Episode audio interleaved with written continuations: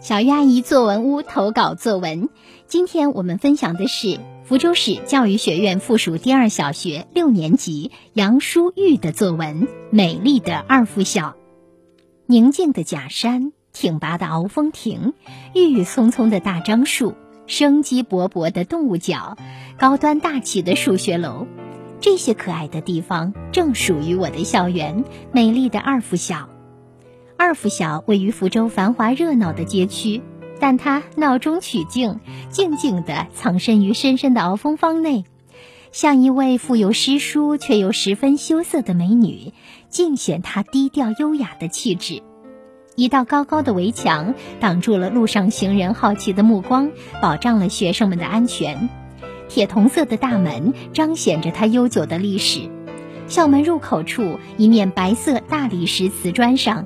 赫然刻着一排烫金大字：“福州市教育学院附属第二小学。”端庄古朴，在我的眼里，这些字是那样的可爱亲切。每天见到它们，就如同回到母亲的怀抱。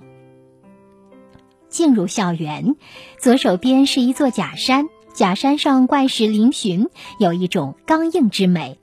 小心地爬上假山，就能看见一座古香古色的亭子。古亭很特别，它不是很高，却十分雄伟；不是很大，却非常壮丽。亭子两边的廊柱上刻着一副对联：“苟利国家生死以，岂因祸福避趋之。”这是林则徐爷爷在这读书时留下的名言。这座假山也是古代鳌峰书院的旧址。每次凝望这座有着百年历史的亭子，我都会心潮澎湃，思绪飘回到一百多年前的岁月。林则徐正坐在古亭内吟诗作赋，思考着为民族富强而奋斗。下了假山，往操场中间走去，扑入眼帘的是高大葱郁的大樟树。这棵大樟树已经有近千年历史。被学校誉为千年树人，不过它虽然很老了，却依旧充满了活力。碧绿的叶子在阳光的照耀下焕发出无限生机，郁郁葱葱的树冠像一把巨大的绿伞，使人神清气爽、心旷神怡。微风拂来，树枝轻轻摇摆，发出沙沙的声音，像在弹奏美妙的乐曲。大樟树像一位成熟的老者，为我们默默奉献。每天早晨，他都会跟我们亲切地打招呼。下课后，树荫下变成了乘凉的好地方。放学时，他又用慈祥的目光给我们送行。他成为我们学校一道亮丽独特的风景线。站在大樟树下，再往左前方走，便是动物角雕塑群。动物角的雕塑十分有趣，里面有可爱的长颈鹿、俏皮的斑马、憨厚的熊猫。这些雕塑各具情态，活泼风趣。动物角再往右走几步，抬头便可看见广播站，这里有最齐全的高科技广播设备，每天都会有美妙的音乐从这里飘出来，让人感到既悠闲又惬意。这就是美丽的二附小。欢迎你来参观。好，以上我们分享到的是杨淑玉同学的作文《美丽的二附小》。接下来有请福州市苍山小学叶山老师点评这篇作文。小朋友们，你们好。这篇文章的小作者布局谋篇很是讲究，全文按总分总的结构移步换景，带我们参观了他那美丽的校园。开篇就暗藏了文章的写作顺序。先是宁静的假山，接着是挺拔的鳌峰亭，然后是郁郁葱葱的大樟树，生机勃勃的动物角。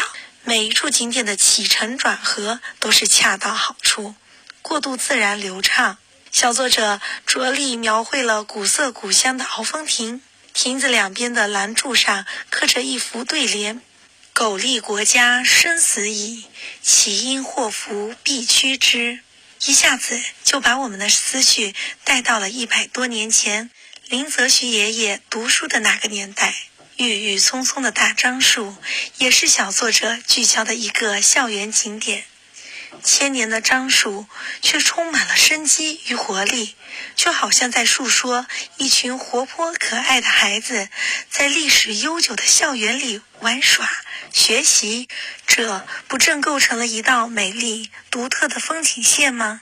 无论是怪石嶙峋的假山，还是古香古色的亭子，不管是古朴中焕发生机的大樟树，还是雕塑别致的动物角，都传递出一切景语皆情语。小作者把写景与抒怀结合起来，寓情于景，情景交融，全文字里行间都突出了对校园的无比喜爱之情。小朋友们，你们也有这样古朴、有趣、充满活力的校园吗？不妨用你们的双眼捕捉校园的美景，为我们娓娓道来吧。感谢叶山老师的点评，叶山老师在这里也向大家发出了邀请。对哦，请你也来写写你的校园吧。